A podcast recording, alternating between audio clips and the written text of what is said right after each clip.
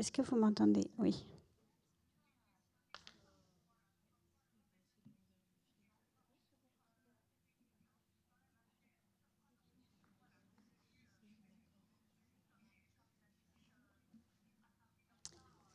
Bonsoir et bienvenue euh, à l'auditorium pour cette euh, ultime conférence autour de l'exposition Dynamo.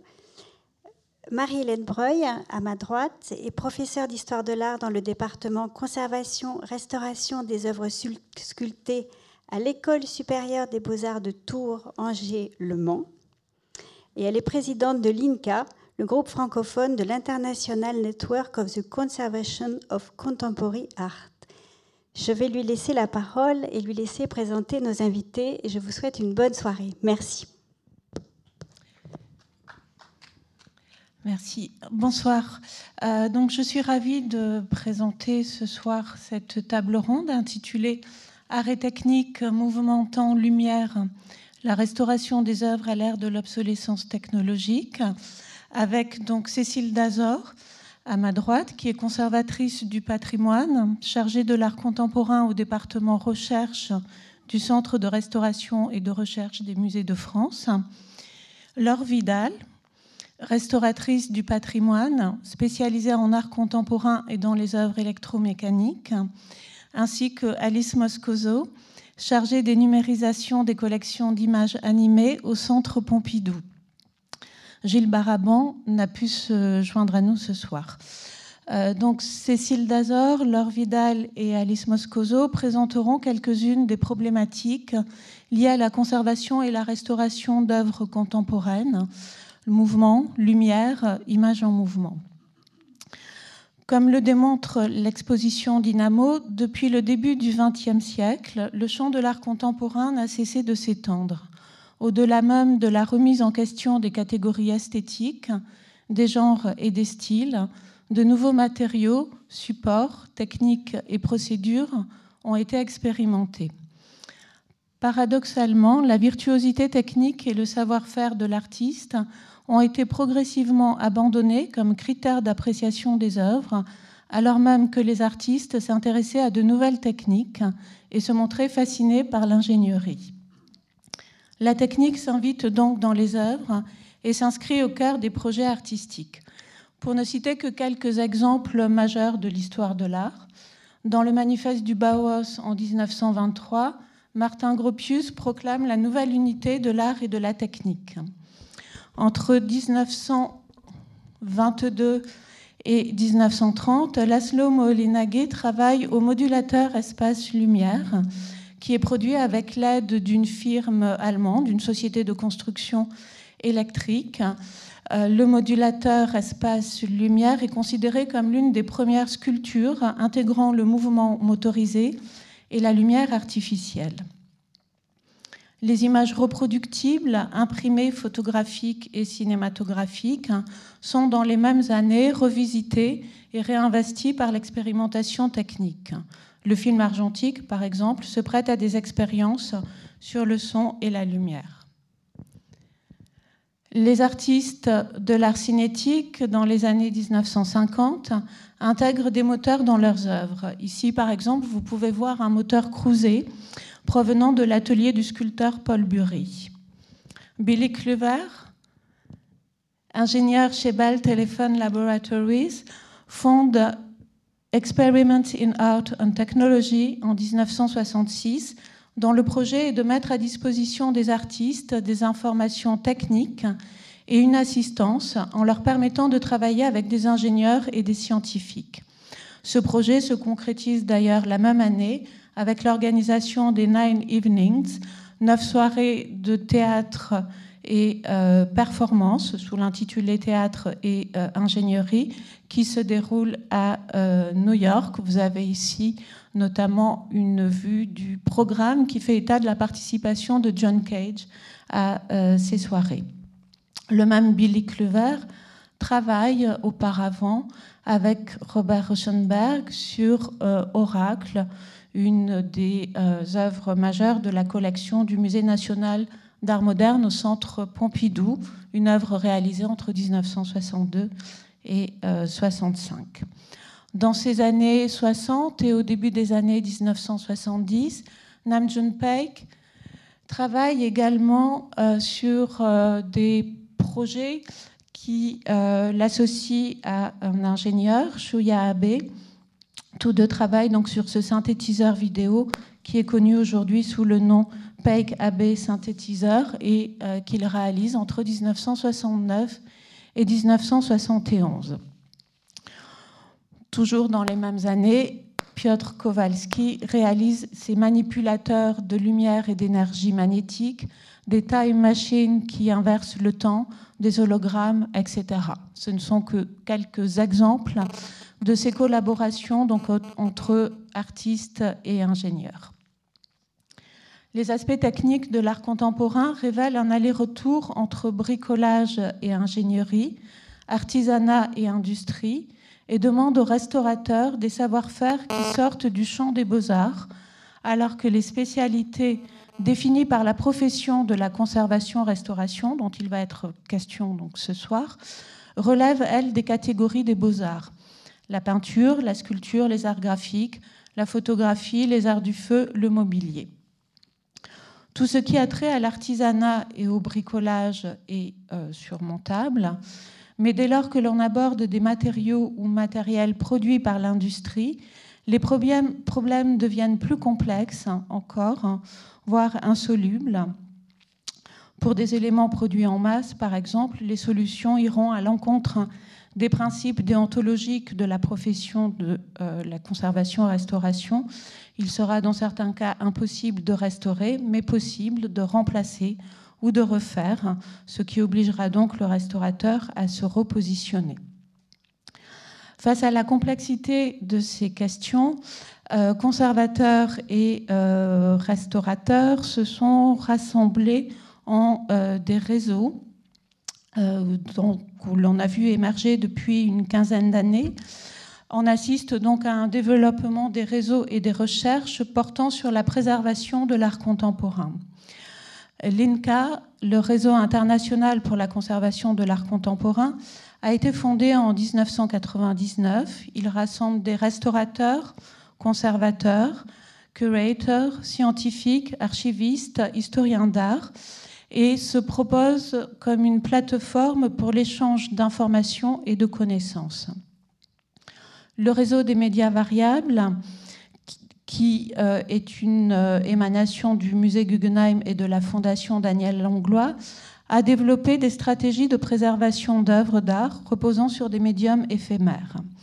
Un autre des euh, réseaux, mais ce ne sont pas les seuls, Matters in Media Art, fondé en 2005, est le résultat d'une collaboration entre la Tate Moderne, le musée d'art moderne de New York ainsi que le musée d'art moderne de San Francisco. Au début des années 2000, l'accent était mis sur la documentation des installations et l'intentionnalité de l'artiste. Aujourd'hui, l'approche semble, l'approche et les recherches semblent plus techniques. Les matériaux synthétiques et les phénomènes d'obsolescence sont au premier rang des préoccupations. Les matériaux synthétiques posent des problèmes nouveaux pour le conservateur-restaurateur mais les compétences requises pour les envisager ne le sont pas. La chimie des matériaux fait partie intégrante de la formation et des compétences du restaurateur, alors que l'obsolescence technologique, dont il va être question ce soir, se situe au niveau des matériels et non des matériaux et fait appel à des connaissances et des compétences jusqu'alors extérieures au champ de la conservation-restauration et en partie donc liées au fonctionnement des œuvres. Je vais donc dans un premier temps laisser la parole à euh, Cécile Dazor qui interviendra sur cette question du fonctionnement des œuvres et sur les problématiques liées euh, à la lumière. Laure Vidal prendra la parole euh, ensuite et interviendra plus précisément sur le mouvement des œuvres et les problèmes liés au moteur. Et euh, ensuite, Alice Moscoso interviendra sur des problématiques liées à la conservation de l'image en euh, mouvement, donc film, pellicule argentique essentiellement. Merci. donc, avant d'entamer mon propos, je voudrais simplement préciser le contexte depuis lequel je parle, qui est celui du groupe art contemporain du département recherche du Centre de recherche et de restauration des musées de France. Alors en deux mots, puisque ce n'est pas le sujet ici, je voudrais juste très brièvement présenter cette institution. C'est un laboratoire qui travaille pour une meilleure connaissance euh, des matériaux du patrimoine au moyen d'une part de la physique-chimie et d'autre part, euh, essentiellement, tout cela est très bref, de l'imagerie scientifique. Euh, il travaille pour tous les musées de France et il est situé aux Tuileries. Euh, donc depuis 2006, euh, ce laboratoire comporte un groupe euh, qui travaille sur l'obsolescence technologique, autrement dit l'impact de l'évolution des techniques sur la conservation et la restauration des œuvres contemporaines. Alors rapidement, qu'entend-on par obsolescence?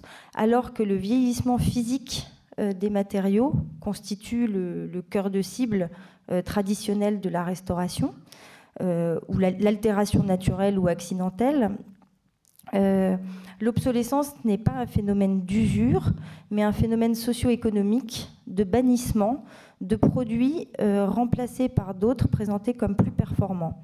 Donc des produits qu'on ne trouve plus dans le marché, qui ne sont plus ni fabriqués ni distribués.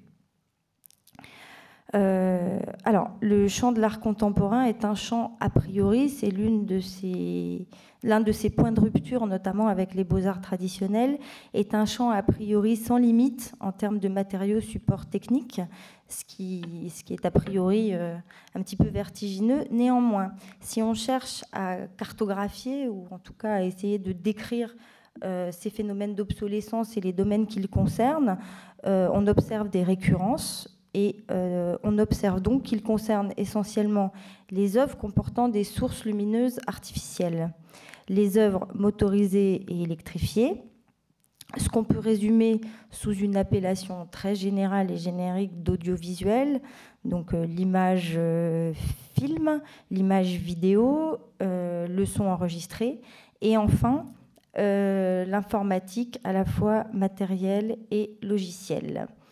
Alors, euh, le Centre de, recherche et de restauration des musées de France a une revue qui paraît à raison de trois fois par an et qui se nomme Techné.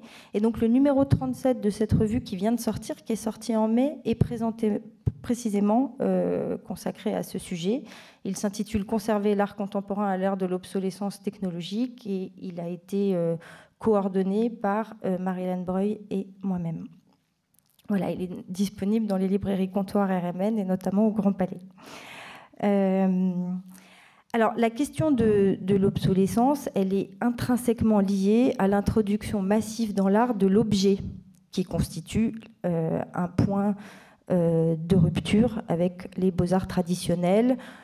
autrement dit, le passage d'un régime de représentation à un régime de présence, d'intégration pure et simple d'objets dans les œuvres c'est un sujet qui a fait couler euh, beaucoup d'encre et qui a ébranlé profondément les certitudes même liées à la notion d'œuvre d'art, et donc, a fortiori, euh, la conservation et la restauration de ces œuvres. Vous avez ici trois œuvres comportant l'une euh, des sources lumineuses, l'autre un moteur, et la troisième un réfrigérateur. Alors, dans ces trois œuvres, ces éléments sont ces éléments euh, ampoules, moteur et frigo sont présents mais ne sont pas activés, ne fonctionnent pas. Donc on s'aperçoit très rapidement que la perspective de la conservation-restauration des œuvres, dès qu'on envisage les œuvres du point de vue de leur conservation-restauration, apparaît une problématique assez inédite en histoire de l'art qui est celle du fonctionnement.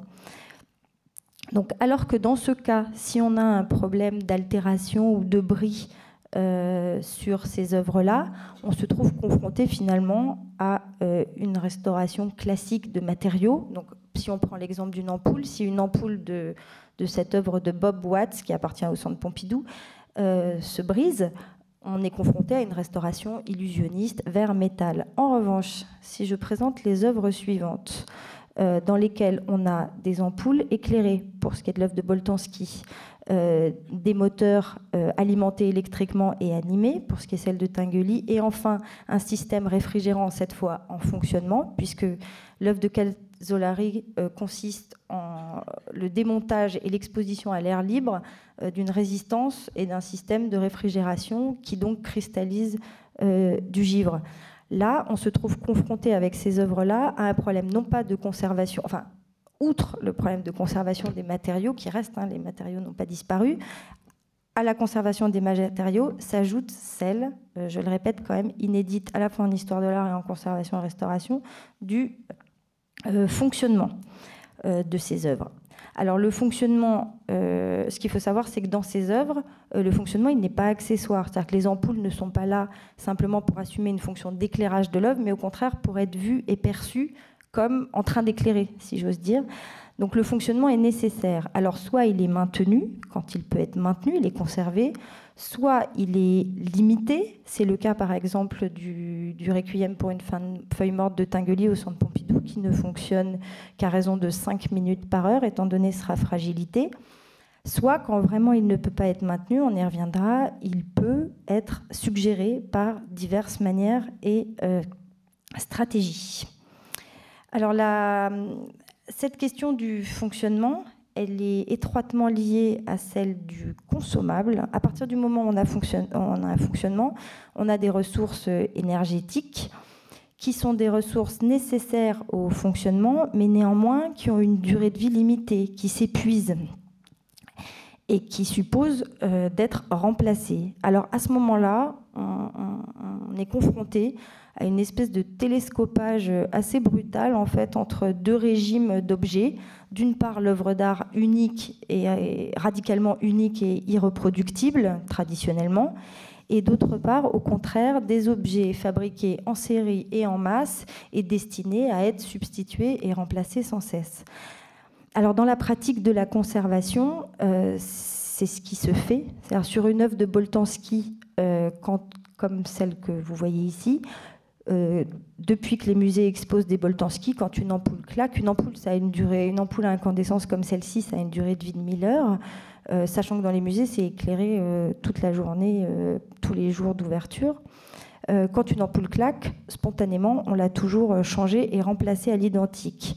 Donc cette présence du fonctionnement et du consommable euh, a conduit finalement à pratiquer euh, un principe assez hétérodoxe en termes de conservation-restauration, qui est celui de la substitution à l'identique et du remplacement à l'identique, tout en considérant que ça ne contrevient pas et que ça ne contrevenait pas à l'authenticité de l'œuvre. Néanmoins, euh, le problème qui se pose avec l'obsolescence, c'est précisément le problème du remplacement à l'identique. Et alors, vous savez sans doute, parce que c'est un phénomène de société qui dépasse très très largement le cadre de l'art contemporain, que les ampoules à incandescence ont fait l'objet d'un bannissement euh, et sont progressivement remplacées par des tungstènes halogènes, c'est celle que vous voyez juste à côté, voire euh, des ampoules à LED ou fluocompactes. Alors, s'agissant des deux dernières, j'ai pas besoin de m'étendre pour montrer la diversité euh, très marquante d'aspects.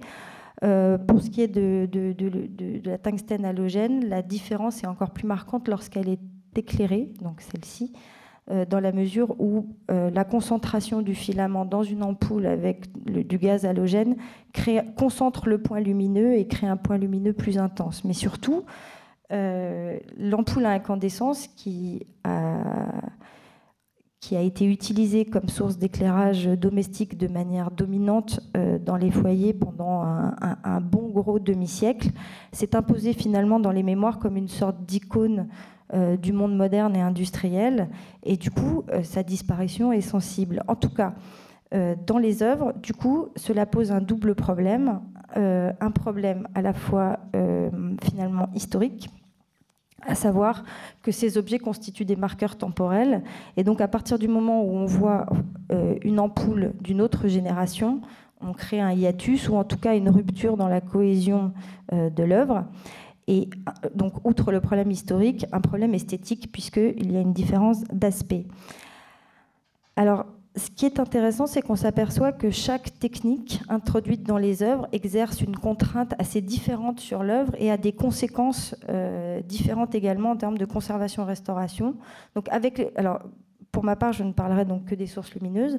Euh, avec les ampoules à incandescence, on est confronté actuellement à ce phénomène de bannissement euh, volontaire et décrété par les États et par la communauté européenne et même au-delà de la communauté européenne à l'échelle internationale. Euh, si on prend une autre source lumineuse, que sont les tubes fluorescents, qui ne sont pas encore bannis, en revanche, on est confronté au problème des modifications de format. alors, les formats ont été modifiés au cours du temps en termes de diamètre. On est passé de 38 mm à 26 et puis à 18. Donc entre 38 et 18, la différence est quand même on ne peut plus sensible visuellement. Mais en plus, pour compliquer un peu les choses, alors entre les deux premiers et le troisième, il y a eu un changement de connectique. Donc déjà, les anciennes connectiques ne fonctionnent plus. Mais surtout, les longueurs ont été modifiées et de manière non homothétique. Alors si on considère cette œuvre de Dan Flavin, Tuxenia de 85, euh, qui consiste en la juxtaposition d'un tube fluorescent de 2,40 m et de quatre tubes fluo de 60 cm, les quatre tubes fluo de 60 cm totalisant la longueur de celui de 2,40 m. Aujourd'hui, si on cherche à la reproduire avec des tubes actuels, des tubes fluorescents actuels, euh, non seulement on n'a pas le bon diamètre, mais en plus on ne peut plus reproduire ce rapport de proportion. Autre source lumineuse qui pose son lot de problèmes distincts, les néons. Alors le néon, euh, je précise qu'on a d'ailleurs souvent tendance de manière abusive à désigner les tubes fluorescents par le terme néon. Alors par tube fluorescent donc, que je montrais ici, on entend ces sources lumineuses euh, branchées sur la tension secteur et standard et qu'on achète dans le commerce. Euh, en revanche, le néon, c'est une source lumineuse fabriquée sur mesure et qui est utilisée euh, très peu, voire pas du tout comme source d'éclairage, mais essentiellement au contraire, enfin essentiellement dans la signalétique dans la signalétique urbaine. Bref, pour le dire euh, simplement, euh, c'est ce qui constitue la plupart des enseignes que l'on voit euh, dans les villes. Donc le, tube fluo, il existe sous forme de, de tubes de différentes tailles avec différents poudrages. Et ensuite, il est mis en forme par un néoniste qui souffle le verre et le même néoniste introduisant ensuite du gaz des gaz rares, qui combinés avec euh, la poudre fluorescente contenue à l'intérieur du tube, produit euh, la, couleur. Alors les néonistes et le néon existent encore. Euh, pour l'instant, finalement, alors que à la, à la fabrication, c'est le cas le plus complexe. En revanche, en termes de conservation-restauration, en cas de problème, finalement, c'est celui qui, pour l'instant, pose le moins de soucis puisqu'il n'y a pas de problème de changement de format. Alors les artistes ont beaucoup exploité le potentiel du néon en détournant même son usage signalétique, euh, mais pas seulement. Et très tôt, dès 51 notamment, euh, il y a eu un détournement même de l'usage du néon en produisant notamment ce qui au départ est, est vraiment pas naturel entre guillemets dans la pratique du néon et des néonistes, des sculptures dans l'espace, ce qui est même extrêmement difficile à réaliser pour les néonistes, et notamment donc cette sculpture monumentale qu'on peut voir au, Museo del Novecento à Milan, qui date de 51, Struttura al Neon. Alors la problématique du néon, et j'aurais terminé, euh, elle est encore différente de par sa nature même et notamment la nature même de sa facture de celle des tubes ou des ampoules que j'évoquais précédemment, dans la mesure où un néon euh, qui est inconsommable comme les autres, alors ce qui a une plus longue durée, les tubes fluo, donc je vous ai dit l'ampoule incandescence 1000 heures en moyenne, le tube fluo c'est 20 000 et les néons c'est 30 000 heures théoriques de, de durée, mais 30 000 heures dans un musée qui le garde allumé en permanence, ça revient à 4 ou 5 ans maximum. Donc au bout de 4-5 ans, il faut bien les remplacer, ces néons. Et alors la problématique euh, du néon, c'est celle de la réfection, puisque comme ce n'est pas un standard qu'on achète euh, tout fait, mais qu'il est fabriqué sur mesure, il y a une nécessité de réfection. Ce qui plaide et qui prêche pour, euh, concernant ces œuvres-là, une documentation extrêmement précise, documentation à ce jour fréquemment lacunaire pour deux raisons. D'une part, les institutions euh, qui conservent des œuvres contemporaines, comme je le disais en préambule, l'art contemporain n'admet a priori aucune limite en termes de technique. Donc euh, la diversité est telle que n'est pas évident d'avoir les compétences pour documenter et pour documenter précisément tout dans des institutions qui, par ailleurs, de toute façon, se sont modelées sur le modèle des beaux-arts. Donc euh, la problématique, c'est celle de la réflexion, de la réflexion, de cette documentation lacunaire dans les institutions, mais également chez les prestataires, puisque les néonistes euh, ne sont pas habitués à produire des enseignes dont l'horizon de durée est celle de la pérennité et celle du patrimoine. Donc toute la question, c'est de, trouver des sources. Alors très souvent, c'est le cas pour Fontana, l'œuvre d'origine, l'œuvre de Fontana, elle avait été réalisée en 51. Euh, étant donné l'encombrement et la fragilité, ce genre d'œuvre disparaît fréquemment. Et donc lorsqu'on est refait, on se trouve au mieux euh, armé et outillé d'images euh, documentaires et souvent on travaille, d'images à partir desquelles on travaille, mais sans avoir une documentation précise. Je vais passer la parole alors.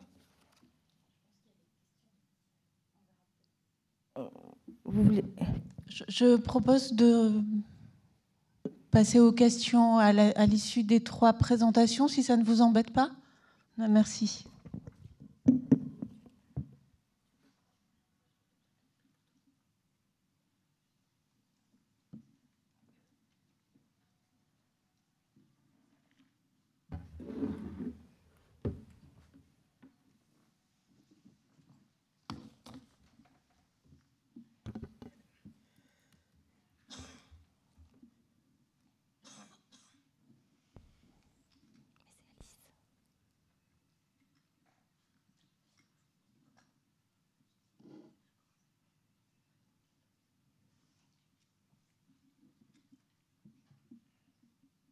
Excusez-moi.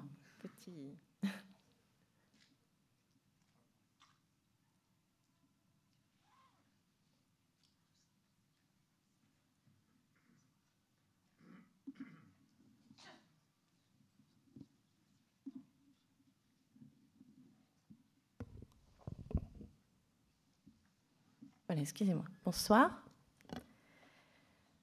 Donc, euh, je suis venue aujourd'hui pour vous parler un petit peu de mon expérience de restauratrice euh, pour les œuvres électromécaniques, donc les œuvres munies d'un moteur. Et euh, donc, pour cela, je voulais vous, présenter très très rapidement mon mémoire de fin d'études que j'ai réalisé en 2011 et qui concernait donc euh, une étude pour la conservation-restauration de deux œuvres cinétiques du musée d'art moderne de la ville de Paris. Donc il s'agissait euh, voilà, à gauche d'un exemplaire de rotorelief de Marcel Duchamp et à droite le relief à déplacement continuel d'Hugo de Marco, un artiste argentin. Voilà, donc il s'agit pour la première évidemment d'une œuvre de Marcel Duchamp dont les, dimensions avoisinent les 40 cm de côté. Cet assemblage de deux éléments distincts est issu de deux, éditions différentes. Donc on le voit, c'est des disques en carton imprimés, on voit le dessin ici en bleu, qui sont, euh, qui sont posés sur un, sur un autre élément. Euh, donc les disques en carton sont issus de la première édition de 1935. Et donc euh, le support que j'ai appelé support euh, motorisé est issu, lui, d'une édition de la galerie Schwartz en 1965.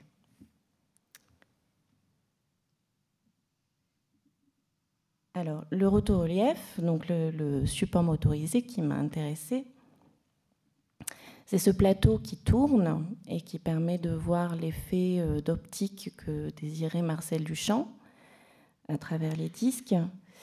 Et donc, je vous montre l'arrière où l'on voit plus précisément le moteur, le micromoteur. Donc, c'est un micromoteur asynchrone à, à bac de déphasage.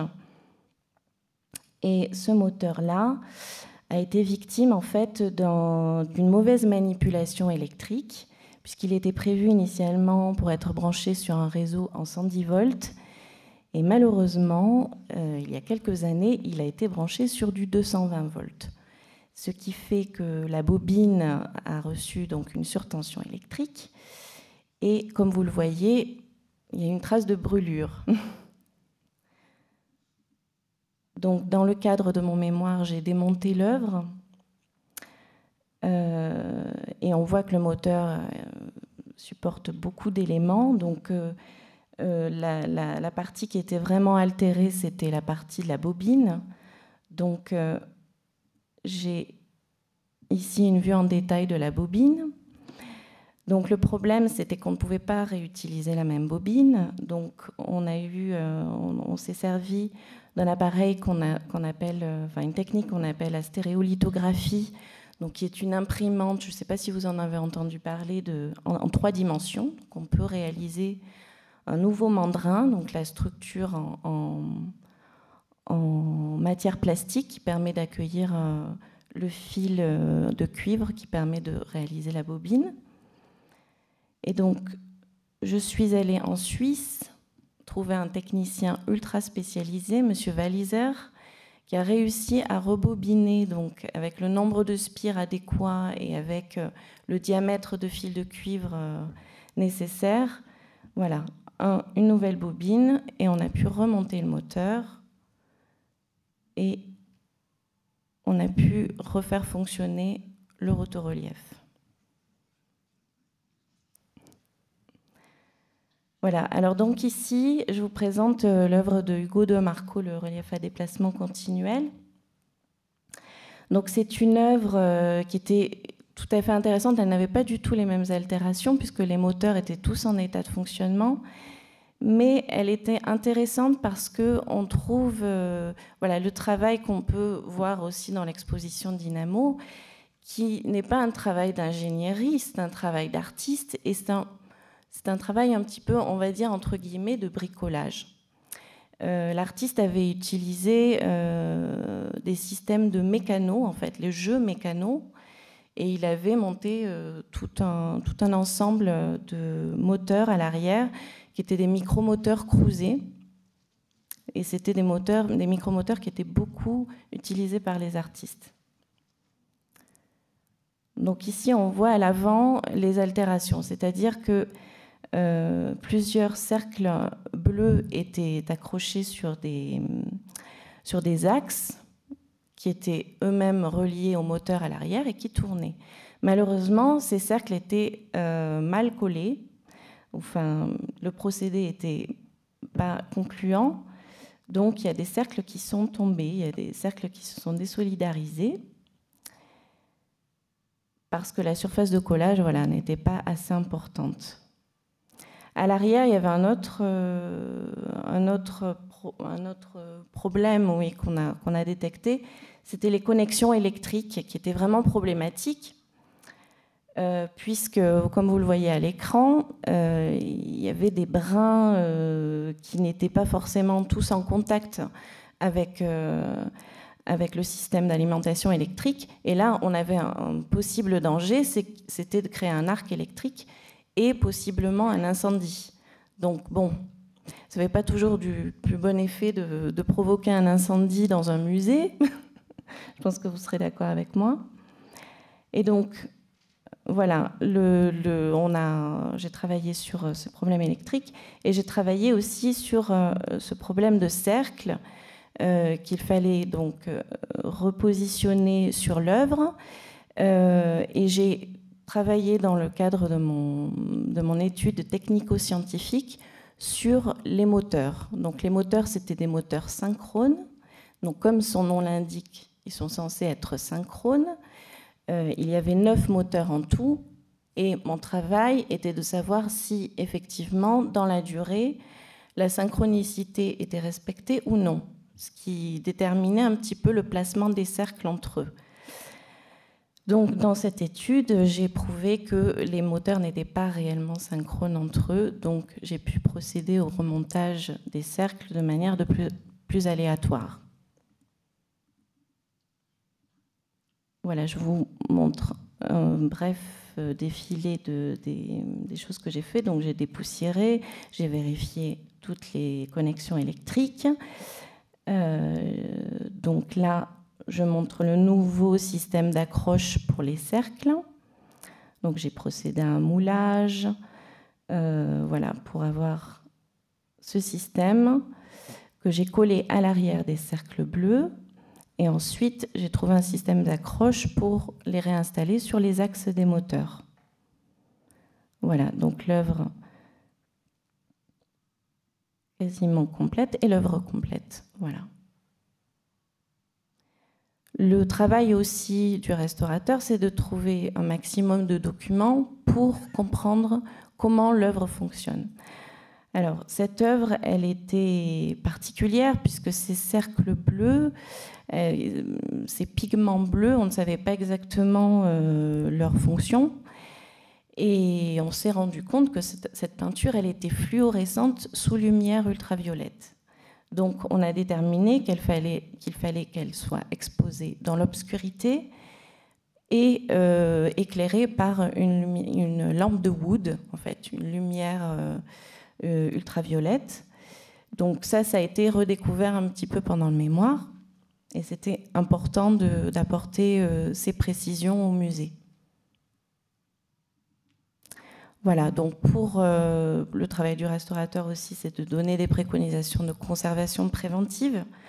Donc ces deux œuvres, on a préconisé qu'elles soient, elles soient stockées dans une humidité relative plus ou moins à 40% d'humidité relative et une température de 19 degrés. Mais surtout, qu'elles soient tout le temps accompagnées de leur dossier technique. Alors le dossier technique, c'est effectivement un petit peu le, euh, le résultat de toutes les recherches documentaires qu'a fait le restaurateur, ah, avec l'aide évidemment des techniciens spécialisés. Donc ici, je pense que je ne vais pas pouvoir vous montrer les œuvres en mouvement, mais si vous voulez voir tout à l'heure, je vous les montrerai. Voilà, alors je voulais vous parler d'une autre expérience que j'ai eue donc, au Muséum Tinguely à Bâle, en Suisse. Je vais boire un petit peu.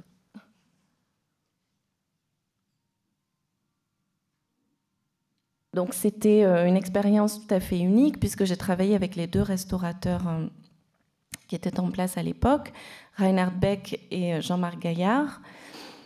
donc eux étaient vraiment spécialisés dans, le traitement des œuvres électromécaniques, forcément, puisque le Muséum Tinguely accueille toute la collection de l'artiste Tinguely qui, ne comporte quasiment que des, euh, que des sculptures électromécaniques. Voilà, donc c'était tout à fait intéressant de travailler avec eux, puisque j'ai pu voir un petit peu le fonctionnement du musée. Euh, et j'ai pu voir effectivement euh, au quotidien le travail du restaurateur au sein de ce musée. Donc effectivement, on travaillait au dépoussiérage, à la vérification des mécanismes, au graissage, et euh, le problème du mouvement, c'est que forcément, ça engendre des usures. Et donc, on, travaillait effectivement à savoir s'il euh, fallait échanger certaines pièces ou s'il fallait euh, trouver des, méthodes alternatives pour conserver le mouvement. Euh, et donc, euh, on s'est forcément retrouvé euh, en face des problèmes de l'obsolescence technologique tel que nous l'a exposé Cécile tout à l'heure. Donc, le, musée est également équipé d'une commande centrale électrique informatisée. ça, c'est un aspect très important au niveau de la conservation préventive pour ce musée c'est que le spectateur peut activer, on le voit, le petit bouton poussoir rouge euh, donc, qui est situé au pied de chaque œuvre. Donc avec, euh, avec le pied, on peut enclencher ou non l'œuvre pour qu'elle fonctionne. Et il y a un système qui permet de détecter si l'œuvre a été mise en fonction euh, dernièrement ou pas. C'est-à-dire qu'il y a une limitation pour que l'œuvre ne fonctionne que quelques minutes par heure. Et donc, si on appuie sur le bouton poussoir et que ça ne fonctionne pas, c'est que l'œuvre vient juste d'être mise en fonction. Et donc, il faut attendre un petit peu, visiter d'autres pièces dans le musée et revenir pour voir euh, l'œuvre en fonctionnement un petit peu plus tard. Donc, ça, c'est très important parce que ça permet effectivement, selon les œuvres, euh, de, les préserver. Euh, et les, œuvres les plus fragiles, forcément, fonctionnent moins que les œuvres qui ne nécessitent pas d'être euh, d'être limité dans le temps au niveau de la fonction. Alors le travail qui était hum, très intéressant à mener aussi dans le cadre de ce musée, c'est avec Reinhard Beck, qui travaille beaucoup sur l'étude de la documentation. Alors qu'est-ce qu'on documente? Comment on documente une œuvre motorisée? Alors des fois, les photos, ça ne suffit pas. Il faut des vidéos, il faut des films pour voir l'œuvre fonctionner, pour voir euh, comment, euh, comment l'objet se, meut en fait. Donc euh, on, a, on a beaucoup travaillé avec Reinhardt sur, sur le type de documentation. Et donc, euh, les, données immatérielles, ce sont, euh, ce, sont ce, qui, est indiqué sur les moteurs, mais qu'on ne voit pas. Donc, la tension, enfin, le, voltage, euh, le nombre de tours par minute. voilà. Lorsque le moteur fonctionne, c'est très facile de s'en apercevoir, mais lorsqu'il ne fonctionne pas et que rien n'est indiqué sur le moteur, voilà, mis à part la vidéo pour se rendre compte de la vitesse, on n'a pas beaucoup de, moyen de, se rendre compte de la nature du mouvement. Donc j'ai eu la chance de travailler sur une œuvre de la collection, Le soulier de Madame Lacasse. C'est une œuvre qui date de 1960. Et donc j'ai pu réaliser un, constat, un rapport avec les photos, avec, euh, avec euh, le relevé des altérations euh, et toute une recherche historique. Et hum, j'ai trouvé le travail de documentation assez intéressant puisque avec l'aide de la documentaliste du musée, euh, on a trouvé un film d'époque de 1960 et euh, on s'est amusé entre guillemets avec euh, mon collègue Reinhard Beck de faire un film en 2010, une vidéo en 2010 avec les mêmes angles de vue que le film de 1960 et ensuite, j'ai fait un, montage vidéo. Donc là, je vais chercher sur mon ordinateur l'exemple.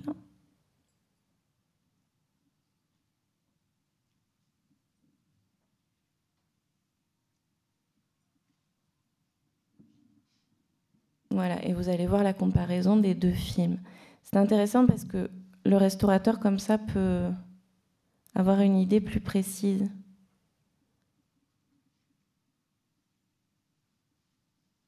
Voilà, ici c'est en 2010, on le voit parce que c'est en couleur. Et ici en 1960, en noir et blanc.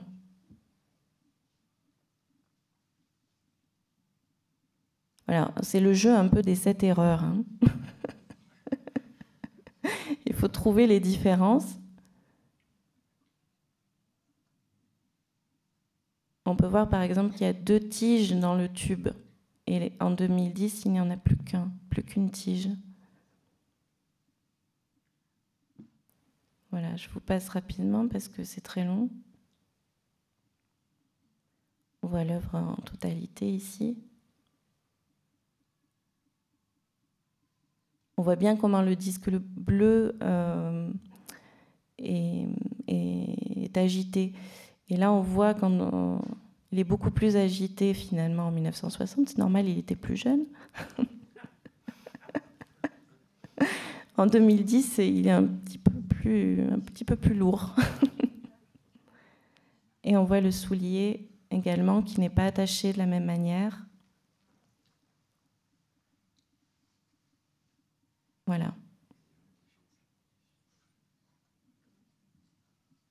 Alors,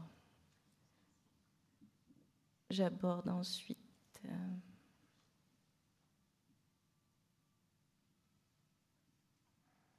oh, voilà. J'aborde un dernier point pour ma présentation, c'est le rôle du restaurateur parce que c'est vrai que dans le cadre de ces œuvres, c'est un petit peu particulier. Euh, toutes les œuvres électromécaniques que j'ai pu rencontrer dans les musées, ont, la plupart du temps, ont déjà été modifiées, pas forcément par les artistes, euh, mais par du personnel euh, du musée. Alors, pas par les restaurateurs non plus, mais mm, certains électriciens ou certaines personnes dans le musée qui connaissaient un petit peu les moteurs, etc. Alors le problème, c'est que ces, interventions-là n'ont pas été documentées.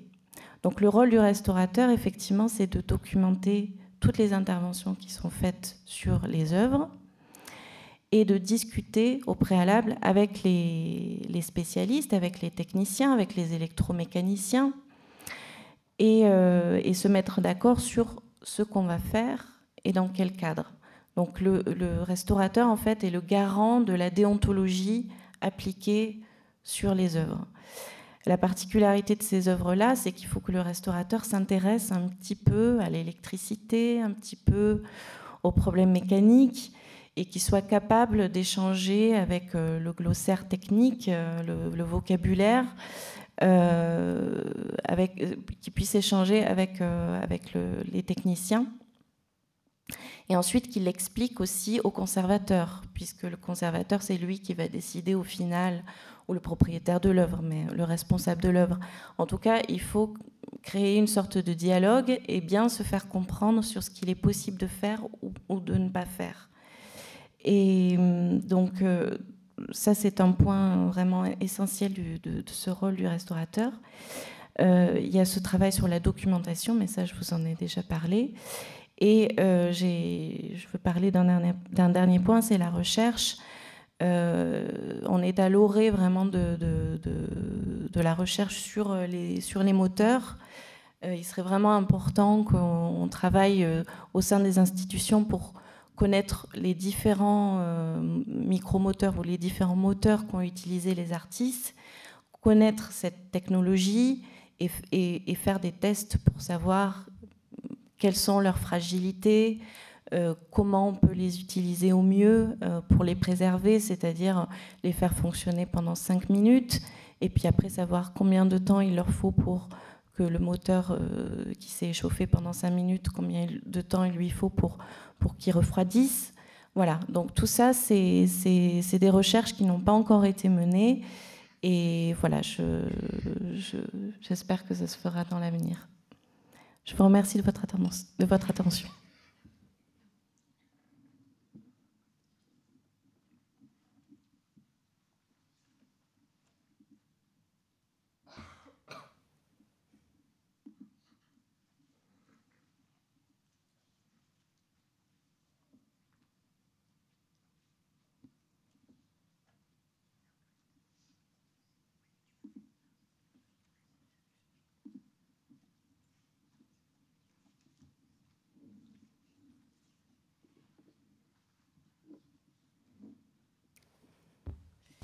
Bonsoir. Je vais parler euh, donc du thème de l'obsolescence euh, technologique euh, lié donc au, film argentique et basé sur mon expérience dans la restauration donc du, film argentique. mon expérience vient d'ailleurs plutôt du domaine des archives de films, mais on, trouve des problématiques bien sûr similaires dans la restauration d'œuvres filmiques dans, le, domaine du musée également. Et je vais m'attacher tout particulièrement au corpus du euh, film expérimental, euh, qui, comme son nom l'indique, euh, est, un, cinéma dans, lequel les artistes en fait, ont beaucoup expérimenté avec le support de la pellicule argentique et ont fait un usage souvent dévié du support filmique, ce qui présente bien sûr des enjeux pour le travail de restauration. Euh, donc je vais, je vais sûrement énoncer un petit peu une évidence, mais donc le, le, film, le support filmique, est donc un médium qui est né, euh, disons, à la fin du 19e siècle et qui s'est développé euh, donc au 20e siècle de manière commerciale et industrielle et qui vit à l'heure actuelle une, une, nouvelle transition technique depuis environ dix ans, avec euh, l'apparition euh, de, nouvelles technologies, les technologies numériques, et en parallèle, donc, et c'est bien sûr lié, la diminution progressive de la production de pellicules. Donc, bien sûr, pour des raisons multiples, notamment politiques, économiques, commerciales, ce dont Cécile a, parlé et Marie-Hélène également au début. Mais avant ça, on peut dire que l'histoire du cinéma est en fait, enfin de, la pellicule argentique, est parsemée de développements techniques et donc de, qui se sont succédés et qui, qui en ont chassé enfin, les uns les autres, et donc qui est le développement de, la technique filmique est un petit peu euh, enfin, disons que l'obsolescence technologique est inhérente euh, à l'histoire euh, du, cinéma. Et donc au cours des ans, notamment, enfin, pour parler du début du cinéma et de cette obsolescence technologique dans le, dans, le, monde argentique, il y a eu donc une succession notamment de supports filmiques qui ont été utilisés, avec finalement l'utilisation euh, essentiellement au XXe siècle, de deux supports euh, qui, euh, qui, ont succédé au nitrate de cellulose, qui présentaient des dangers dans sa composition de, de, présentation et de conservation parce qu'il était inflammable. Et donc l'acétate de cellulose a été imposé dans, le, dans le cinéma, enfin, s'est imposé dans le cinéma commercial pour les, pour les pellicules 35 mm, puis plus récemment le, polyester. Euh, il y a eu d'autre part, comme, euh, comme évolution euh, de technique, une succession de formats également qui se sont succédés dans l'histoire du cinéma. donc au moment même où le 35 mm s'imposait comme format commercial de, de, distribution, il y a eu toute une série de formats plutôt amateurs et d'ailleurs qui étaient développés sur pellicule acétate euh, euh, qui n'était pas combustible pour des raisons évidentes de sécurité. Donc il y a eu du 9,5 mm, du 22 mm, du 28 mm, puis par la suite, dans le cinéma toujours euh, plutôt amatorial, du 16 mm, du 8 mm et du Super 8. Et à l'heure actuelle, effectivement, les pellicules 35 mm, 16 mm, 8 mm et Super 8 existent toujours et sont toujours manufacturées, mais plutôt dans, un marché, enfin j'y reviendrai, plus restreint et plus réduit. Euh, mais par contre, euh, les formats comme le 9.5, le 22, le 28 mm euh, sont totalement obsolètes. Et il n'y a que quelques laboratoires dans, dans, le monde qui sont capables de visionner ou de permettre la duplication de, ces pellicules.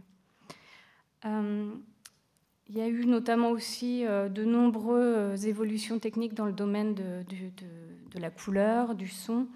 Euh, le Kodachrome n'est plus euh, manufacturé à l'heure actuelle et ça date il y a peu de temps pour le 16 mm. Bon, bien sûr, il y avait les procédés de, colorisation des pellicules dans le cinéma muet, etc. Et puis, dans le domaine du son également, il y a eu plusieurs procédés sonores qui, qui en fait, se sont succédés. Donc en fait, on voit euh, des changements constants d'un médium qui a sans cesse donc exploré euh, des modes de représentation et de fait qui a eu pour conséquence un rendu visuel et sonore euh, différent avec des esthétiques différentes. De plus, je voulais aborder juste un aspect par rapport à l'aspect physique du, film. Euh, le, film, enfin le support filmique, a besoin de, machines de lecture euh, pour, pour, être vu, donc des, projecteurs, des visionneuses, des, euh, tables de montage. et il y a aussi une, obsolescence de, ces, machines de lecture, ce qui rend donc de plus en plus difficile le, le visionnage de, ces supports. Je ne sais pas si vous avez euh, des films de famille euh, qui ont été tournés en Super 8, 8 mm, mais par contre, les projecteurs ne marchent plus ou ne sont plus disponibles. Donc il y a une obsolescence qui touche non seulement euh, le support film, mais également tout l'aspect mécanique de, des machines pour permettre le visionnement de, de ces supports. J'ai une image, mais je vais revenir là tout de suite sur la, question de la duplication. Mais voilà des, des, tireuses qui permettent la duplication du film, et on voit bien que c'est des machines avec c'est très mécanique, avec de nombreuses euh, pièces et, euh, euh, beaucoup de laboratoires. Ça prend de la place. il, y a aussi une expertise et un, métier qui, qui, qui, se perd également dans, le monde argentique.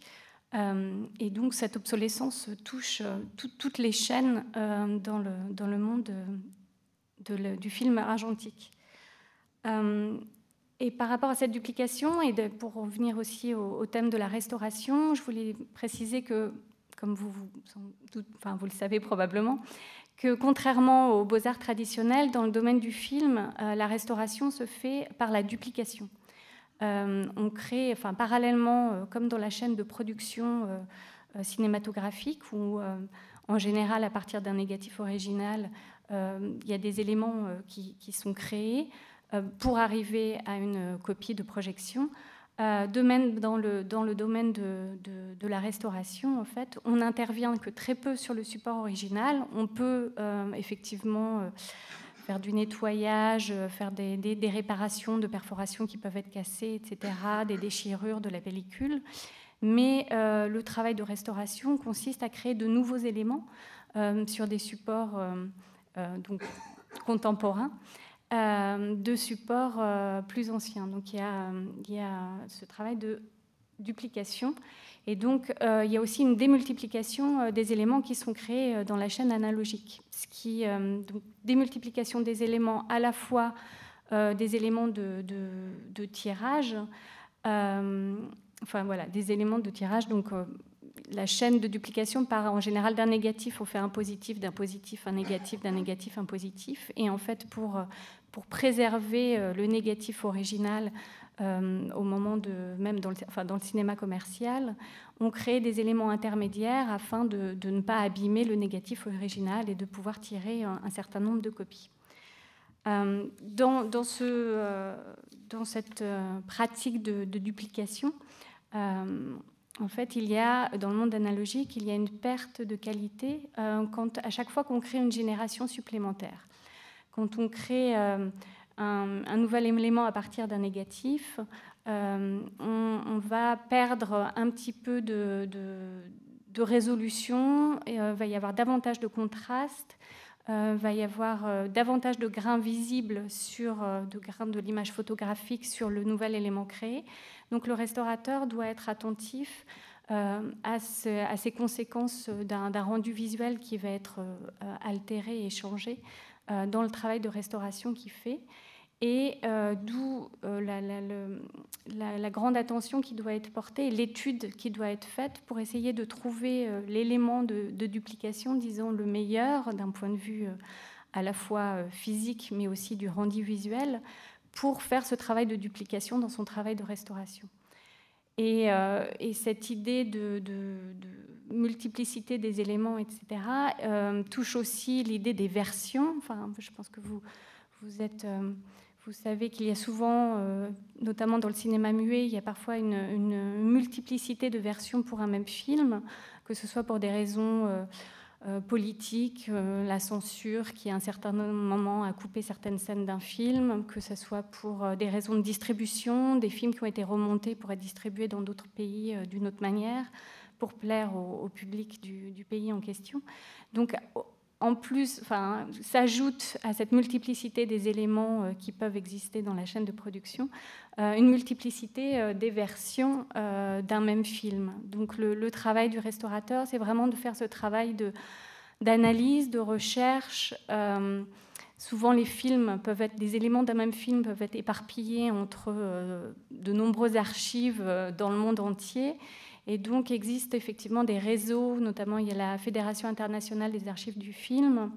Euh, il y a des, listes de professionnels aussi euh, aux États-Unis, l'association euh, de Moving Image, qui, est une plateforme où des professionnels, des restaurateurs, des conservateurs d'archives de films peuvent échanger et, sur le contenu de leur collection essayer de localiser euh, euh, des, éléments donc, qui peuvent aider au travail de restauration et, un petit peu à reconstruire l'historique d'un film. Je voulais vous montrer quelques images pour parler de, cette question, de, enfin, cet enjeu dont j'ai parlé pour le restaurateur, de la perte de qualité du rendu de, l'image dans, la, dans la chaîne de duplication un exemple d'un film expérimental qui a été réalisé donc, euh, dans les années 73-74 par un cinéaste américain qui s'appelle J.J. Murphy.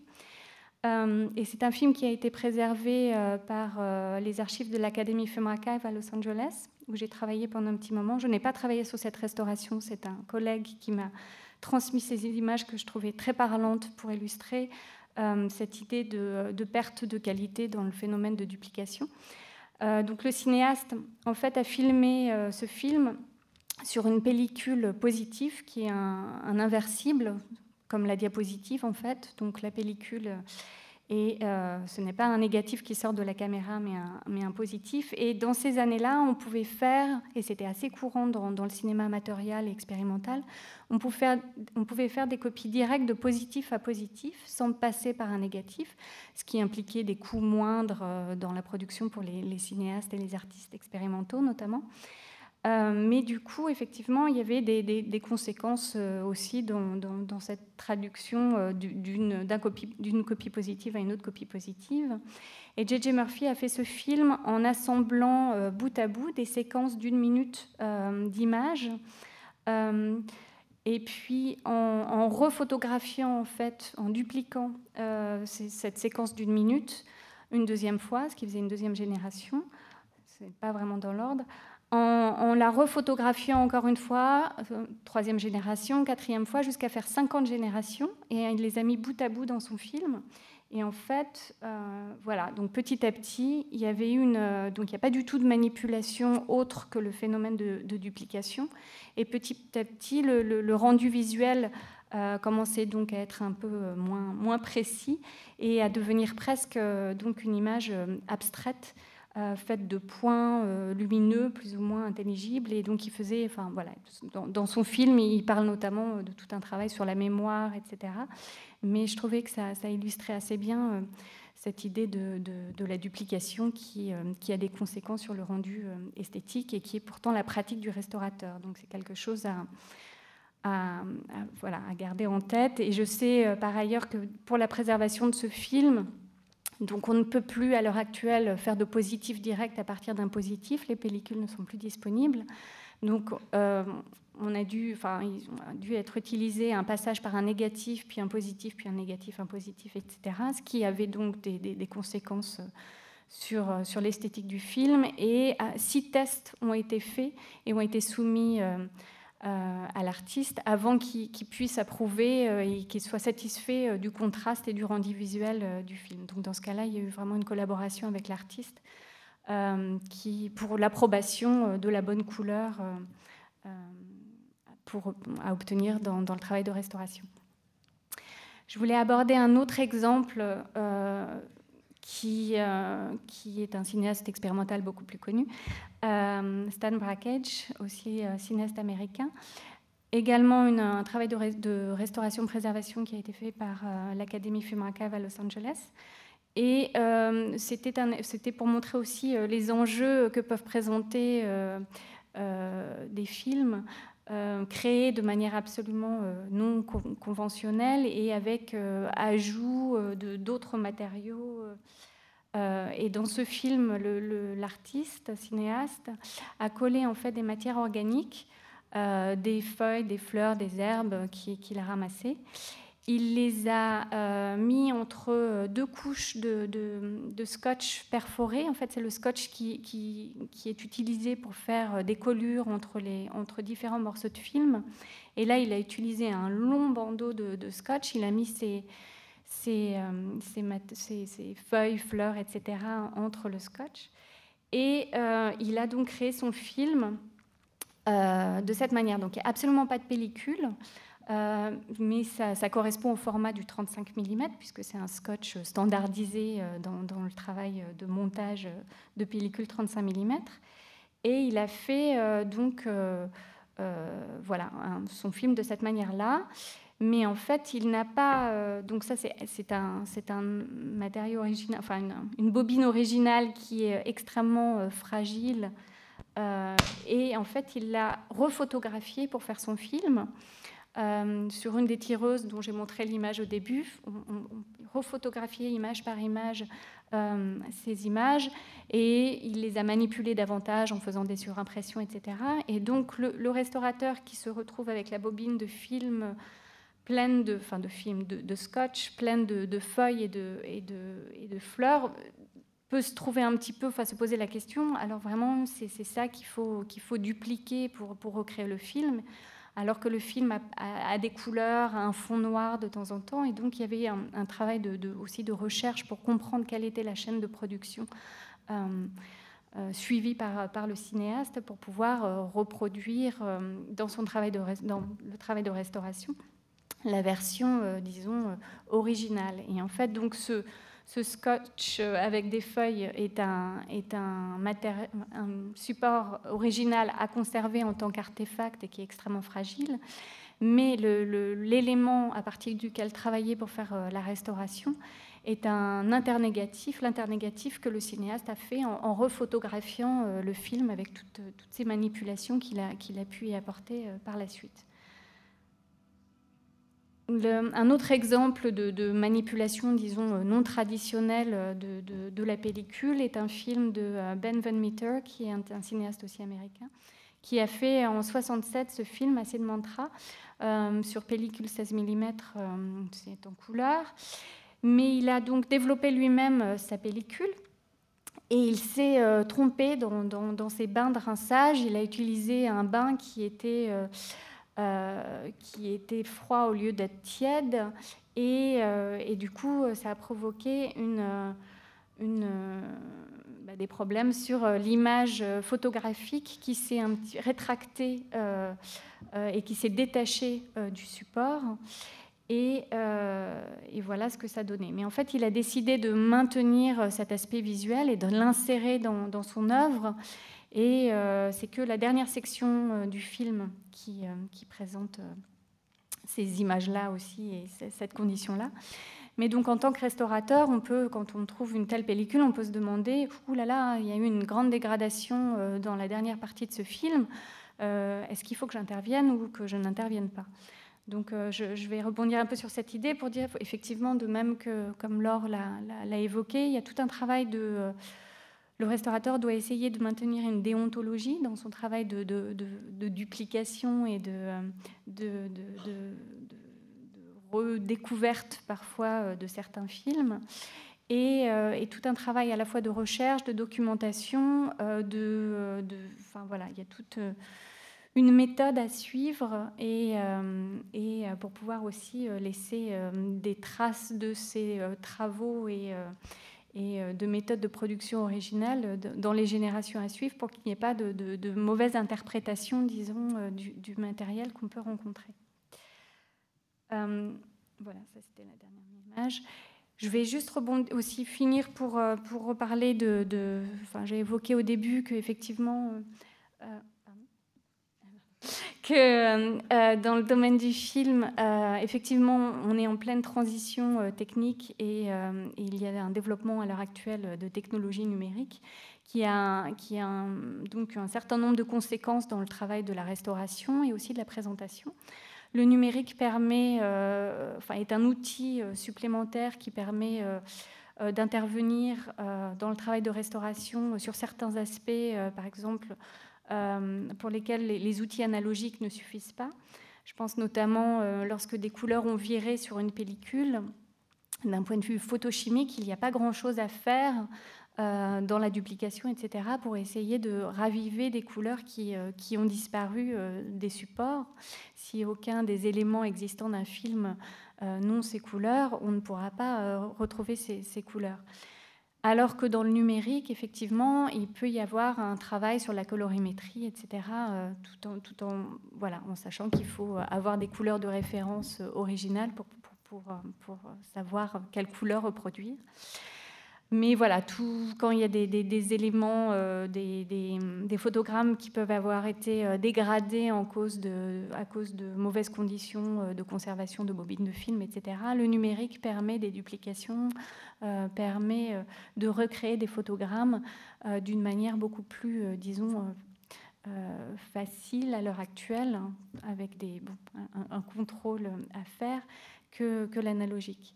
Et dans le domaine de la présentation, c'est vrai que euh, le numérique euh, permet, enfin, a complètement euh, changé la manière de, montrer des films. Les films qui, qui sont montrés dans des salles obscures, dans des salles de cinéma, qui sont des espaces qui sont extrêmement codifiés, qui, sont qui ont été reconnus dans l'histoire du cinéma d'un point de vue industriel, euh, et donc qui, euh, qui, sont standardisés et donc on sait exactement euh, quel projecteur utiliser, quelle distance du projecteur à l'écran, etc. À partir du moment où les films sont présentés dans, dans, des, dans des, espaces d'exposition, dans le musée par exemple, on sort de, de, cet espace codifié et euh, on se trouve avec des, nouveaux outils euh, dans un univers qui n'est pas encore totalement euh, standardisé. Et donc ça présente de nombreux enjeux et de nombreuses questions lorsqu'on présente des films dans, ces espaces-là. Et donc c'est non seulement quelle, représentation du film montrer sur un, je ne vais pas dire un support, mais sur un, au moyen d'un fichier numérique, donc essayer de, numériser le film, mais de respecter euh, euh, l'aspect visuel. Et, ça peut être extrêmement euh, plein d'enjeux en ce qui concerne notamment ce corpus de cinéma qui, qui, travaille beaucoup sur la matérialité de la pellicule. Donc il y a non seulement le choix du, format numérique, hein, du fichier numérique, mais aussi euh, euh, les, modalités de présentation et diffusion, le projecteur, le type d'écran, la calibration, la lumière dans la salle, on n'est plus forcément en salle obscure, des contaminations de son euh, extérieur. Enfin voilà, il y a toute une série de nouveaux enjeux dans la présentation de, de ces films dans les musées. Voilà. Merci pour ces trois présentations très spécifiques, chacune, mais aussi très complémentaires et qui rendent bien compte, je crois, des problèmes rencontrés par les conservateurs-restaurateurs. Donc, je... il y avait des questions dans la salle. Donc, euh, vous vouliez intervenir? Il y a un micro, je crois, qui va circuler. Merci. Bonsoir. Euh, moi, je suis plasticien lumière. Effectivement, euh, c'était par rapport à l'intervention sur, euh, tout ce qui était obsolescence des matériels d'éclairage. moi, déjà, j'avais une, petite angoisse. C'est vous parliez des, des néonistes. Mais j'ai l'impression quand même que les néonistes, c'est quand même une profession qui est en train de disparaître avec la disparition des enseignes, tout simplement par le, par le remplacement de la source par de la LED. Alors je me posais la question, est-ce que le métier de néoniste va pas euh, se transformer comme, euh, comme finalement le métier de, euh, de maître verrier, comme finalement un, métier d'art qui, qui, ne va survivre que par son emploi par les musées, finalement? S'il persiste, alors effectivement c'est en régression, cela dit il y en a encore, donc tant qu'il y en a encore, mais bon je suis d'accord que c'est en régression et que la LED est en progression. Néanmoins, les LED n'ont pas les mêmes propriétés, comme vous le savez. Et pour l'instant, le néon reste employé. D'abord, le, néon, c'est quand même un éclairage qui, outre sa durée, qui est très bonne, permet quand même la, enfin, la LED, pour l'instant, ne le concurrence pas sur la, multiplicité des nuances possibles et la, même sur la mise en forme. Mais pour l'instant. Mais euh, alors, euh, la possibilité que les enseignes au néon diminuent au point de disparaître, mais qu'en revanche ça reste un métier d'art pour les musées, c'est dans le meilleur des cas. Enfin, c'est la, possibilité que ça voilà, la, possibilité que ça disparaisse complètement, euh, elle n'est pas exclue. Mais alors, pour le coup, nous, on peut pas travailler comme ça. Enfin, on peut pas se on peut pas anticiper quand on, travaille vraiment au jour le jour avec pour l'instant, il y a encore des néonistes. Et ce qu'on fait surtout, euh, et vu le contexte, je ne pouvais pas m'étendre davantage, mais d'abord, on, profite des néonistes existants. En fait, pour tout dire, au, C2RMF, Centre de recherche et de restauration des musées de France, on prépare une étude sur la conservation des, des œuvres néons. Donc, on y travaille actuellement. Et donc, l'idée, c'est de profiter d'abord des connaissances des néonistes, à la fois sur les matériaux et sur la mise en œuvre. Euh, puisqu'il n'y a pas d'ouvrage de synthèse là-dessus. Les seuls ouvrages qu'on qu'on ait pu trouver, en fait, ce sont des manuels euh, pour les néonistes, donc des, méthodes de fabrication et euh, notamment des écritures, mais pas de. Le, geste, il n'est pas, il pas préservé finalement, en fait. Vous parlez de manuel, mais finalement, le, geste de l'artisan, il faut en prendre des traces vidéo, finalement. Enfin, il y a le geste de l'artisan, mais il y a aussi connaître les matériaux. Et alors surtout, ce, que je n'ai pas présenté là, mais qu'on est en train de faire, c'est en fait comme tout artisanat, puisque c'est semi-industriel, semi-artisanal, il y a des localismes. Alors il y a une évolution au cours des temps et puis des localismes. Donc euh, selon les pays, on n'emploie pas forcément le même verre, enfin on n'emploie pas les mêmes matériaux. Par exemple, c'est le cas du verre. En France, on emploie un verre, on n'emploie pas le même en Italie ou aux États-Unis. Et du coup, ces matériaux ont une incidence sur aussi la fabrication et la mise en œuvre, et notamment les angles, les retours, enfin, bon, il y a des différences. Donc, on, essaye de répertorier ces différences. La, peinture aussi des espaces entre les lettres, qui peut être faite de diverses manières. Ce qui, est ce qui manque en fait actuellement dans la, documentation euh, des musées et euh, on essaye aussi de retrouver les plans côtés. Enfin, voilà. Mais bon, pour l'instant, en tout cas, il y a encore des néonistes. On travaille avec un néoniste. Et, euh, voilà. Donc, on essaye de documenter la technique, d'une part, et, de mener des études de cas euh, à partir d'œuvres de musée. D'accord. Euh, moi, j'avais une autre question. Vous parliez de l'obsolescence technologique. On va dire que c'est de l'obsolescence programmée, en fait. Hein. C'est. enfin, pour les sources, quand même, euh, le, passage de l'incandescence aux, nouvelles sources, on a l'impression que c'est quand même des lobbies de fabricants plus qu'autre chose. D'ailleurs, il y a, quand même euh, un certain nombre de, personnes et, de, gens qui essayent de s'organiser justement pour combattre ça euh, en Europe, dans certains pays.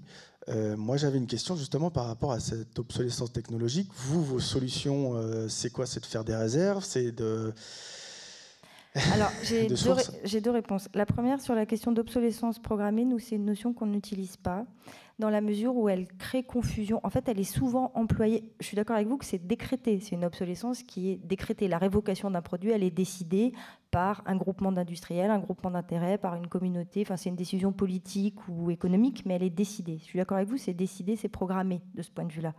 Néanmoins, euh, on, a, beaucoup entendu parler d'obsolescence programmée ces derniers temps, et très souvent, ce qui était entendu par obsolescence programmée, c'était une usure programmée. C'était ce qui était sous-entendu, c'était l'idée qu'on fabriquait des, objets avec une durée de vie faible pour qu'ils s'épuisent et qu'on soit obligé de les remplacer. Or, en fait, à mon sens, enfin à notre sens, on n'a même pas besoin de programmer une usure. Il suffit tout simplement de, de, renouveler. Euh, enfin, c'est l'espèce de, mécanique folle à laquelle on est tous confrontés. À partir du moment où un, nouveau logiciel apparaît, donc forcément, on doit changer son système, mais son système ne fonctionne plus avec son ordinateur. On doit changer son ordinateur et puis on doit racheter la connectique, etc., etc. Donc, il n'y a même pas. Enfin, euh, pour nous, l'obsolescence, elle, ne se joue vraiment pas au niveau de l'usure. Enfin, en tout cas, elle est très distincte de la problématique de l'usure. En, en tout cas, c'est très clair en conservation-restauration. Et après, euh, quelles sont nos solutions? je, voudrais un petit peu euh, intervenir là-dessus. Euh, il y a quand même, vous parliez d'usure, mais enfin, il y a, y a, quand même le, le, le, le fait du, de, de, cette lampe qui est allumée depuis 124 ans, cette lampe à incandescence qui est allumé depuis 124 ans dans une dans une euh, dans une caserne de dans pompiers, une caserne de euh, pompiers aux USA. Euh, on a dû l'éteindre deux mm. fois. elle est encore allumée. Alors... Non, non. Bien sûr qu'il y a des produits dont on raccourcisse la durée délibérément, mais il n'y a pas que ça, si vous voulez. C'est un peu l'arbre qui cache la forêt. Voilà. Alors vous, vos solutions, c'est de quoi? C'est de faire des réserves? Alors la solution, comme j'ai essayé de le montrer, euh, c'est qu'on est obligé de, penser au cas par cas. Déjà pour chaque technique, c'est différent. Le néon ne pose pas les mêmes problèmes que les tubes fluo, qui ne posent pas problème que les lampes, qui ne posent pas les mêmes problèmes que les moteurs, qui ne posent pas les mêmes problèmes que les films. Chaque technique, en fait, a presque une fonction un peu génétique dans l'œuvre et du coup, par, par rebond, euh, induit aussi des solutions en conservation restauration distinctes. Alors, quand le, matériau, le matériel est encore disponible, effectivement, on préconise du stockage, mais dans des limites aussi euh, raisonnables, parce qu'après, les matériaux peuvent s'user indépendamment. C'est vraiment des, solutions au cas par cas. Ce qui est certain, c'est qu'on est obligé, de, pour certaines œuvres, de remplacer non à l'identique, alors ce qui est vraiment très hétérodoxe en termes de conservation et de restauration des œuvres par rapport à la, à la déontologie de la restauration, et on rentre dans une logique d'interprétation ou de variante. Et dont le contrepoint est la documentation la plus juste et précise possible. Mais je ne voudrais pas monopoliser la parole. Non, je peux juste rebondir, puisque le, le Muséum justement, a opté pour le stockage, par exemple. Il y a beaucoup d'œuvres qui sont lumineuses et, euh, il y a énormément de variétés de, lampes. Euh, ça passe par la lampe à filament, mais ça peut être euh, des lampes de différents types. Et pour l'instant, la solution du musée, euh, mais ça dépend des œuvres aussi, hein, mais en général, c'est qu'ils font un inventaire de tous les types de lampes qui sont présentes sur les œuvres Et ensuite, ils commandent un stock impressionnant de lampes du même type, alors qui sont déjà différentes, hein, parce qu'on peut trouver des lampes à filament, notamment avec le verre qui est coloré, et la couleur n'est pas exactement la même. Donc euh, pour l'instant, ils, travaillent avec ça. Ils ont un stock, ils ont réalisé un stock dans les réserves qui va leur permettre de présenter les œuvres encore pendant 30 ans. Voilà, ils ont calculé à, peu près euh, la durée euh, auquel ils vont faire face. par contre, ils espèrent que dans l'avenir, on aura la possibilité de retrouver ou de restaurer, pourquoi pas, les lampes d'origine. Donc, euh, euh, toutes les œuvres, enfin, toutes les œuvres qui arrivent dans le musée, euh, si on doit échanger les lampes, on garde toujours la lampe originale. Il y a aussi un, travail de stockage des matériaux originaux. Voilà. Est-ce qu'il n'y a pas aussi un phénomène pour le futur d'anticipation? Est-ce qu'il ne faut pas que vous anticipiez si. en disant peut-être que je vais tomber sur une pièce où il va y avoir, va y avoir cette technologie-là Si.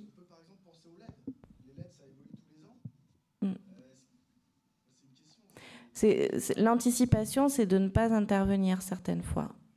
C'est-à-dire que effectivement, le restaurateur va, procéder à des échanges, et au fur, et à mesure des échanges, on va réinterpréter un petit peu l'œuvre. Donc, tant que c'est réversible, c'est pas pas vraiment gênant. Si on enlève une lampe et qu'on en remet une autre, on peut de toute façon réenlever la lampe et, et en remettre une autre. Bon, mais euh, lorsqu'on va intervenir euh, sur, des, sur, euh, sur du consommable qui, qui, qui va modifier l'œuvre, mais on ne va pas pouvoir ensuite réintervenir, il va falloir se poser la question, oui, mais alors aujourd'hui, on, peut échanger quelque chose, mais on va modifier l'œuvre, ou alors on attend de voir si une autre technologie à venir va pas pouvoir nous aider il y a eu un cas au centre Pompidou, notamment d'un moniteur de, télévision. Donc le tube cathodique a été, euh, hors service. Et la solution, c'était de changer le tube cathodique, mais c'est-à-dire changer tout le, moniteur. Euh, donc là, déjà, il y avait une confusion un petit peu au niveau du vocabulaire parce que les conservateurs ne comprenaient pas. On disait, on peut juste changer l'arrière de l'écran. On disait non, mais il faut changer tout l'écran. Donc, euh, et, l'écran qu'on proposait euh, euh, en échange était légèrement différent, un peu plus grand, pas avec les mêmes formes, etc. Donc, bon, le conservateur a décidé qu'on n'intervenait pas et a dit l'œuvre est morte. Voilà. Donc, euh, on, est, on est arrivé devant ce constat un peu funeste l'œuvre est morte. Bon. moi, je me suis posé la question est-ce qu'on n'a pas moyen d'intervenir plus tard avec euh, des écrans transparents euh, qu'on va pouvoir apposer sur l'écran d'origine et recréer euh, une image. Bon, ça c'est complètement futuriste, on ne sait pas du tout. Donc moi, au lieu de dire que l'œuvre est morte, je préfère qu'on dise l'œuvre est dans le coma. Voilà. Oui, oui, tout à l'heure, vous avez montré une œuvre où il y avait des moteurs qui étaient cachés et vous avez refait strictement le même. Oui. on ne le voit pas, je ne vois pas l'obligation de faire le même. En plus, vous avez parlé de moteurs synchrones. Alors, je ne sais pas si vous avez voulu dire que les moteurs étaient synchrones entre eux ou que c'était des moteurs de type synchrone. Il y a deux types de moteurs, le moteur synchrone et le moteur asynchrone. Alors, ça pose des problèmes. D'ailleurs, si on passe entre les États-Unis ou la France, on n'a pas les mêmes fréquences. Hein. Oui. Bon, ça, c'est une petite parenthèse. Alors, bon, moi, je vois, par exemple, il y a des musées techniques où il y a des, des pièces euh, qui sont magnifiques. Et bien, souvent, elles ne bougent pas. Et puis, on, fait, on peut faire des copies. Alors pourquoi est-ce que vous interdisez de laisser les œuvres originales statiques? Vous ne faites pas des copies. Il y a des tas de statues qui, en marbre qui étaient extérieures. On les retire parce que c'est scinte et on fait des copies à la place. puis tout le monde est, tout le monde est content. Hein. Alors bon, je m'interroge. Alors, je, vous remercie pour ces questions parce que ça me, permet de préciser certaines choses. Euh, le choix de, remettre en mouvement, euh, ce n'est pas le conservateur, restaurateur qui, qui le décide, c'est le conservateur, c'est le responsable de l'œuvre. Et le choix de la réplique, c'est un choix euh, qui est, qui est très compliqué en fait en, matière d'art, c'est que pour le patrimoine scientifique, c'est des choses qu'on fait fréquemment.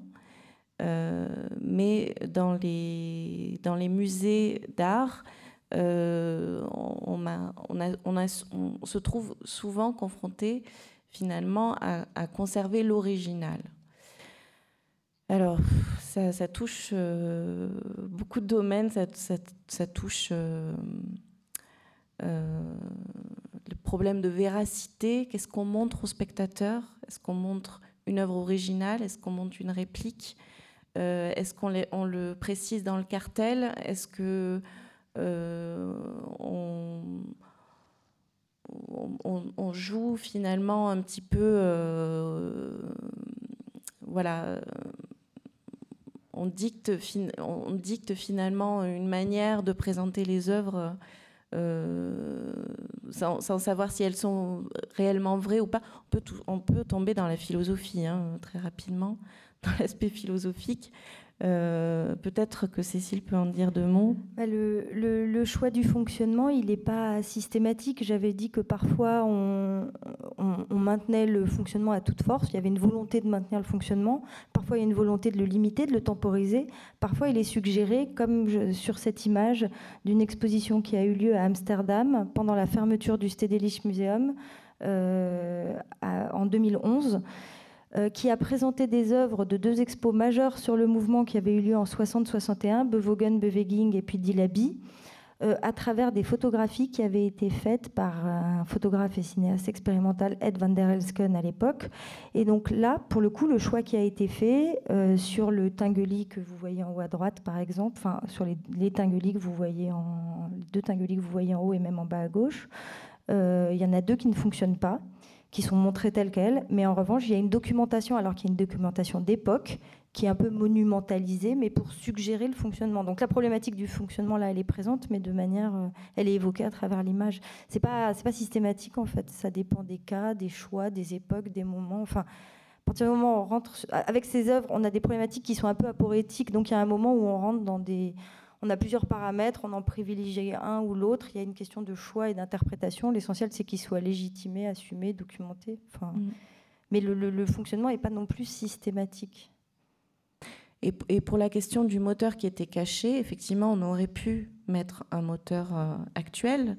Euh, ce qu'il faut savoir, c'est que c'est un mécanisme, euh, notamment au niveau du rotorelief, qui fonctionne ensemble depuis 1960 et lorsqu'on administre un autre système euh, de moteur qui va pas, qui va différer, on va forcément différer, que ce soit dans le, dans le diamètre de l'axe euh, qui va entraîner euh, le plateau, que ce soit dans, dans le, la, fixation du moteur à l'intérieur à l'intérieur du, caisson en bois, on, va, on va créer de nouveaux trous, où on va créer de nouvelles tensions euh, euh, dans, le, dans un mécanisme qui, à l'origine, avait l'habitude de fonctionner ensemble. Donc là, sur un, sur un, système mécanique comme ça, c'est vrai qu'on peut, imaginer qu'il ne va pas y avoir euh, beaucoup d'écart, de, mais en tout cas, on a exposé, enfin, j'ai exposé les, les différents les différents choix euh, à la conservatrice. Le, choix d'échanger le moteur, on l'a évoqué, mais on, l'a on, l'a de suite mis de côté parce qu'on avait déjà un moteur dont il suffisait simplement de changer la bobine. Alors après, il y a des histoires de coûts.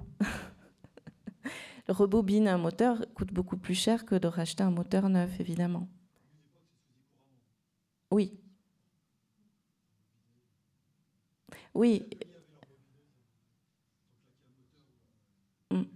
Et là, on, trouve justement le phénomène d'obsolescence aussi dans le, dans le travail. On parlait des néonistes, euh, qui, un métier qui va peut-être disparaître, mais euh, les, les, personnes qui rebobinent les moteurs, on n'en trouve pas facilement non plus.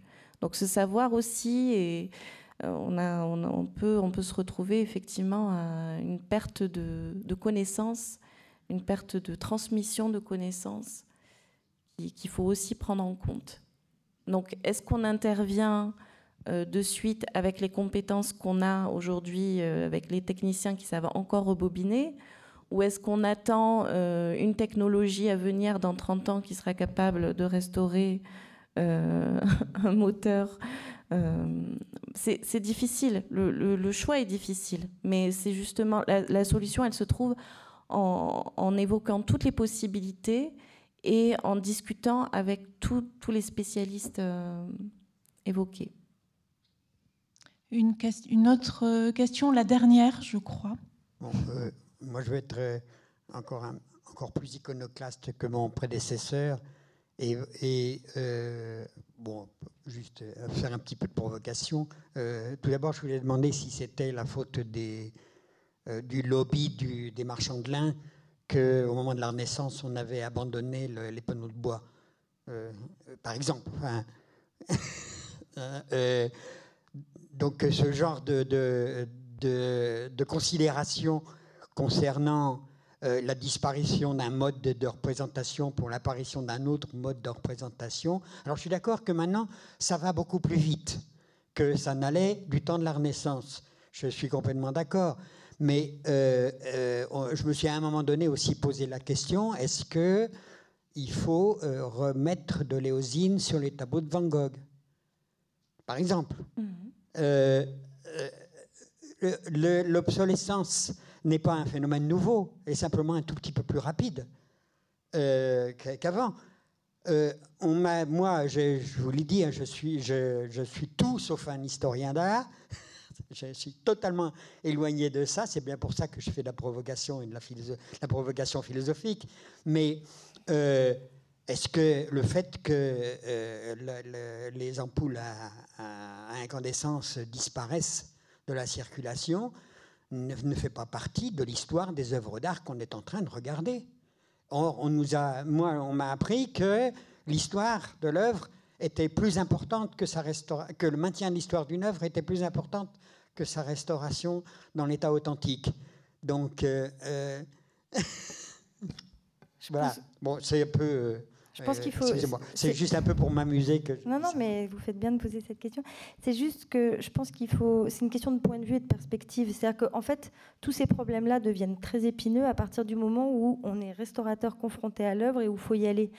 Si je reprends l'exemple des ampoules électriques, quand elles ne sont pas éclairées, si elles se cassent, entre guillemets, enfin pas n'importe quel restaurateur, mais un restaurateur formé euh, selon les, formations actuelles fait une réparation illusionniste vers métal. Si c'est pas le même verre, le même métal, c'est pas grave. Euh, en tout cas, l'idée, c'est il y a une conservation exclusive de l'apparence. À partir du moment où on doit conserver un fonctionnement, euh, on se retrouve, enfin quand Alice montre un film qui a été euh, euh, réalisé euh, selon une technique qui ne peut être que celle du film argentique, en numérique, on passe complètement à autre chose. Le film de braquage qu'elle montrait numérisé, il donne une vague idée ou une évocation du film de braquage, mais ce n'est pas ce film de braquage avec ses deux parties scotchées et des végétaux à l'intérieur, refilmés certes, mais on ne s'est pas étendu, on pourrait s'étendre, mais il y a énormément d'œuvres qui utilisent les propriétés, les propriétés de certaines techniques on n'a pas parlé de vidéo, mais il y a beaucoup d'œuvres qui utilisent les propriétés même du tube cathodique. Si on prend l'artiste coréen vidéaste Nam June Paik, dont Marie-Hélène a montré une image au début, euh, c'est quelqu'un qui a travaillé sur des brouillages de l'image qui ne sont possibles qu'en vidéo analogique avec un moniteur à tube. Enfin, une, une des œuvres majeures qu'on cite tout le temps pour ça, c'est ce moniteur à tube cathodique de Nam June Paik qui retransmet une émission télévisuelle en direct et sur lequel il pose un aimant l'image est immédiatement déformée en temps réel. Euh, avec un plasma ou enfin avec un écran plat actuel, c'est pas rejouable. Donc, je pense que certes, il y a toujours eu des disparitions et peu importe leur cause euh, de notre point de vue, mais en revanche, la manière de gérer ces problèmes, d'être confronté à ces problèmes et d'essayer d'y trouver des solutions, à mon avis, il y, a quand même une césure à partir du moment où on rentre dans la fabrication de masse et l'industrie, tout simplement parce qu'il y a, comme je l'évoquais au départ, un télescopage entre des objets qui ont vraiment deux régimes distincts. L'unicité, la non-répétabilité, et d'autres, à l'inverse, des objets qui sont par définition réitérables. Et lorsqu'ils disparaissent, euh, tout cela, enfin, on, est quand même sur des domaines très brouillés. Et puis, s'ajoute à cela le fait que les formations actuelles des conservateurs, des restaurateurs, des historiens d'art, enfin, de l'ensemble des techniciens de l'ensemble de la chaîne euh, des individus euh, confrontés à, ces œuvres-là ne sont pas formés et il y a toute une déontologie à créer. C'est là qu'est la sur Léosine et Van Gogh. Malgré tout, il y a déjà des débats et déjà des il y a, un long savoir et une longue expérience. Enfin, les beaux arts et s'ajoute également, dernier point, ce que vous disiez, que l'obsolescence technologique est un phénomène d'accélération qui est majeur et massif. Et par exemple, euh, quand on, se demande parfois si... alors, se posent du coup ces, problèmes euh, totalement aporétique également, de savoir si on maintient parfois certains matériaux, matériels originaux en créant un sureffet de visibilité, un effet de vintage, ou au contraire si on actualise. Il y a certaines œuvres qui, si on maintient leur matériel, ne sont presque plus compréhensibles. Quand vous voyez des vieux ordinateurs énormes, euh, c'est pas forcément compréhensible aujourd'hui. Enfin voilà, je pense qu'on est quand même confronté, en tout cas, à des problématiques. On est témoins d'histoire. Totalement. voilà, il y a quand même. et en tout cas, qu'elles soient radicalement nouvelles ou pas, ça, la question des ruptures ou des continuités, c'est toujours une question de représentation, une manière dont on se situe par rapport à l'histoire. Ce qui est clair, c'est qu'en tout cas, on, est on n'est pas complètement armé professionnellement pour y répondre et on doit forger ces outils-là maintenant. Que je sache, euh, Van Gogh savait que son éosine ne tiendrait pas. Je, vous propose de. donc on peut dire que ça fait partie de ses œuvres. Le fait que Léosine ait disparu. Je vous propose de conclure sur ces mots. Euh, je remercie euh, Laure Vidal, Alice Moscoso, Cécile Dazor, ainsi qu'Elisabeth Grassi pour son invitation. Merci à tous et bonne soirée.